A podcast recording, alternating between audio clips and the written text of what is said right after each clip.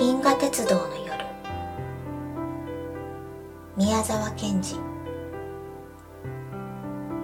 午後の授業。では皆さんはそういうふうに川だと言われたりミルクの流れた後だと言われたりしていたこのぼんやりと白いものが本当は何かご承知ですか？先生は黒板に吊るした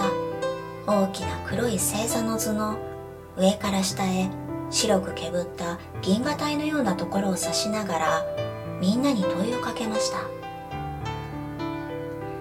カンパネルラが手を挙げました。それから45人手を挙げました。ジョバンニも手を挙げようとして急いでそのままやめました。確かにあれがみんな星だといつか雑誌で読んだのでしたがこの頃はジョバンニはまるで毎日教室でも眠く本を読む暇も読む本もないのでなんだかどんなこともよくわからないという気持ちがするのでした。ところが先生は早くもそれを見つけたのでした。ジョバンニさんあなたは分かっているのでしょ？うジョバンニは勢いよく立ち上がりましたが立ってみるともうはっきりとそれを答えることができないのでした。ザネリが前の席から振り返ってジョバンニを見てクスッと笑いました。ジョバンニはもうドギマギして真っ赤になってしまいました。先生がまた言いました。大きな望遠鏡で銀河をよく調べると銀河は大体何でしょ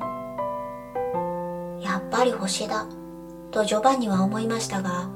今度もすぐに答えることができませんでした。先生はしばらく困った様子でしたが目をカンパネルラの方へ向けて。ではカンパネルラさんと名指しました。するとあんなに元気に手を挙げたカンパネルラがやはりもじもじ立ち上がったままやはり答えができませんでした。先生は意外なようにしばらくじっとカンパネルラを見ていましたが急いで「ではよし」と言いながら自分で製図を指しました。このぼんやりと白い銀河を大きないい望遠鏡で見ますともうたくさんの小さな星に見えるのです。ジョバンニさん、そうでしょ？ジョバンニは真っ赤になってうなずきました。けれども、いつかジョバンニの目の中には涙がいっぱいになりました。そうだ。僕は知っていたのだ。もちろんカンパネルラも知っている。それはいつかカンパネルラのお父さんの博士のうちでカンパネルラと一緒に読んだ雑誌の中にあったのだ。それどこでなくカンパネルラはその雑誌を読むとすぐお父さんの書斎から大きな本を持ってきて銀河というところを広げ真っ黒なページいっぱいに白に点々のある美しい写真を二人でいつまでも見たのでした。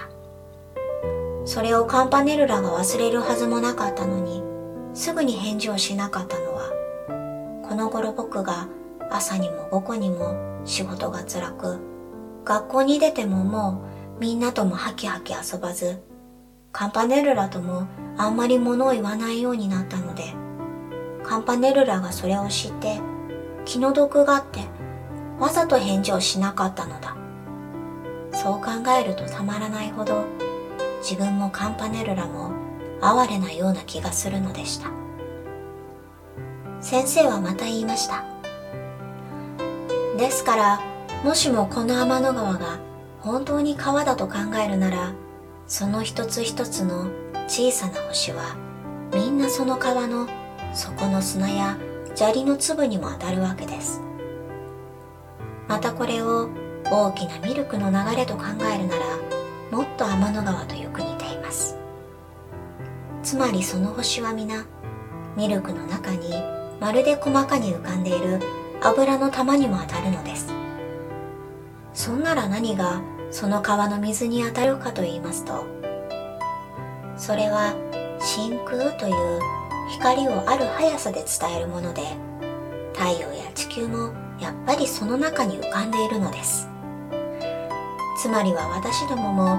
天の川の水の中に住んでいるわけです。そしてその天の川の水の中から四方を見るとちょうど水が深いほど青く見えるように天の川の底の深く遠いところほど星がたくさん集まって見え従って白くぼんやり見えるのです。この模型をご覧なさい。先生は中にたくさん光る砂の粒の入った大きな両面の凸レンズを指しました。天の川の形はちょうどこんななのです。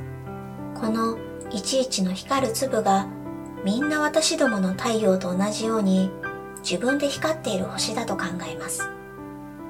私どもの太陽がこのほぼ中頃にあって地球がそのすぐ近くにあるとします。皆さんは夜にこの真ん中に立ってこのレンズの中を見回すとしてごらんなさい。こっちの方はレンズが薄いのでわずかの光る粒すなわち星しか見えないでしょ。こっちやこっちの方はガラスが厚いので光る粒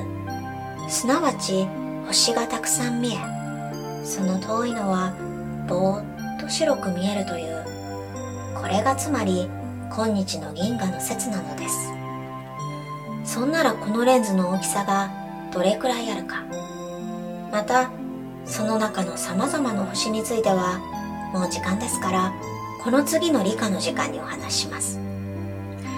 では今日はその銀河のお祭りなのですから皆さんは外へ出てよく空をご覧なさい。ではここまでです。本やノートをしまいなさい。そして教室中はしばらく机の蓋を開けたり閉めたり本を重ねたりする音がいっぱいでしたが間もなくみんなはきちんと立って礼をすると教室を出ました。